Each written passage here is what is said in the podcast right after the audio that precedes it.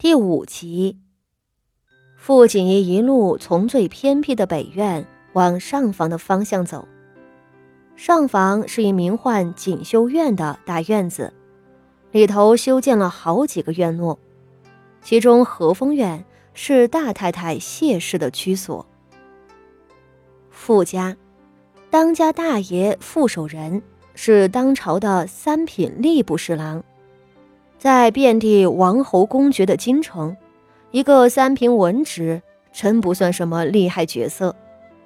只是吏部这个地方有些与众不同。九州各郡官吏的考核、升迁、选拔，都是吏部在掌管。如此，傅家的地位可不是寻常的官宦人家了。也正因为这一点。傅家才能和当今萧妃的亲侄子、手握兵权的武安侯萧云天攀亲。傅家执掌钟会的大太太谢氏，出身并不高，却与傅大爷多年恩爱，还生下了府里唯一能继承家业的嫡子，地位稳固。傅锦仪的步子走得缓慢而庄重，他很快。就要再次见到谢氏了，他的好母亲啊！不多时，傅锦仪跨进了和风院的拱门，里头丫鬟婆子早忙得脚不沾地，无数宾客凑在店内饮酒作乐，众人都忙着接引宾客，骤然瞧见陌生的傅锦仪，哪里有心思来管他？乱也有乱的好处，这多少年不出屋子、久不见人的傅锦仪，一路晃悠悠的进了外门，又绕过影壁，走过一抄手游廊，才被一个外院的管事嬷嬷拦下了。哎，你是哪里的？怎地随意乱闯？嬷嬷惊疑的扯住他，里头可是老夫人宴客的地方。傅锦仪一介不得宠的庶女，上头主母苛待，下头刁奴欺瞒，她可真没什么像样的衣裳首饰。今日过来，还是她从箱子里翻出来两件还算整洁、颜色也喜庆的嵌桃色春衫。傅家家大业大，主子姑娘们哪个不是穿金戴玉？她这副穿戴。被当成个随意乱闯的小丫头，都是正常的。傅锦仪只是一笑，从那嬷嬷手里把胳膊抽出来了。她微笑道：“我祖母在里头吗？”一声“祖母”，这嬷嬷吓得变了脸色。“嗯，在的，各房的太太、姑娘们都在。你是？”看来我没有找错地方。傅锦仪点点头，一转身推开了门。我是八姑娘，你进去通传吧。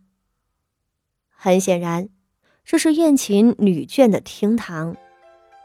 傅妙仪出嫁，清晨辰时是嫁娶的好时候。这个时候，傅妙仪早就被武安侯的迎亲的队伍接走了。武安侯府那边估计还在拜堂，只是这娘家的喜宴才刚刚开始，富家旁支的宗亲们很多都被邀请过来，一同恭祝傅家的喜事。傅锦仪说是让婆子通禀，脚下却并没有停留。他一进去，轻巧地跨过外厅，进了内室。一股子酒气扑鼻而入，映入眼帘的是富家大房、二房、三房的女眷们。为了三姑娘出嫁，特意赶过来的富家宗族的亲眷，还有坐在上席、众星拱月的傅老夫人。因着今日喝喜酒，喜宴上人多声杂，进进出出的人不知凡几。贸然进来的傅锦仪。倒也没有令大家纷纷侧目。他平静的笑着，一步一步朝里头走去。而直到这时候，那守门的婆子才把话传到了上头谢氏的耳朵里。而与此同时，傅锦仪已经跪在了老夫人脚下一丈远的地方。锦仪给老祖宗请安。傅锦仪清脆道，抬眼笑着看着上首的老夫人。傅老夫人还在和旁边的亲眷闲话，堪堪转过头来瞧见了傅锦仪。她少说也有三年没有瞧见傅锦仪了。乍一打眼，她愣了一瞬，方才认出了人。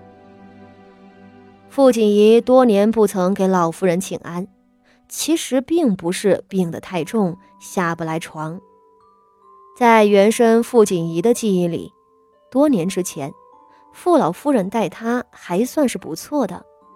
那时候，傅家大爷的原配夫人傅华仪的生母陶氏还在世。陶氏出身太原陶家，是名门望族之后，眼界也高。虽然对丈夫贪慕女色，不断往后宅里面塞小妾的举动不满，却也从来没有为难过庶女们。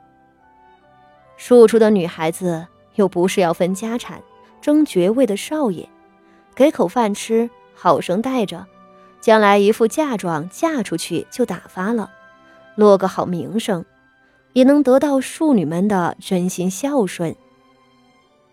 傅锦仪的生母是个通房丫鬟，姓江，生傅锦仪的时候就难产死了，陶氏做主。将傅锦仪抱到了老夫人的景和院里养着。傅锦仪四岁之前，都是老夫人一手养大的。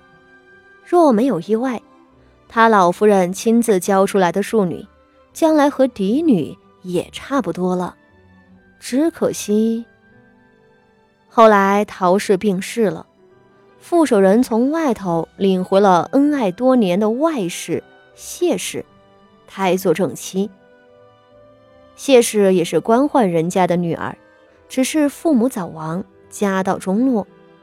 她一个孤女，没有什么依靠，本要靠着伯父随意指一门亲事，却无意间攀上了富家大爷。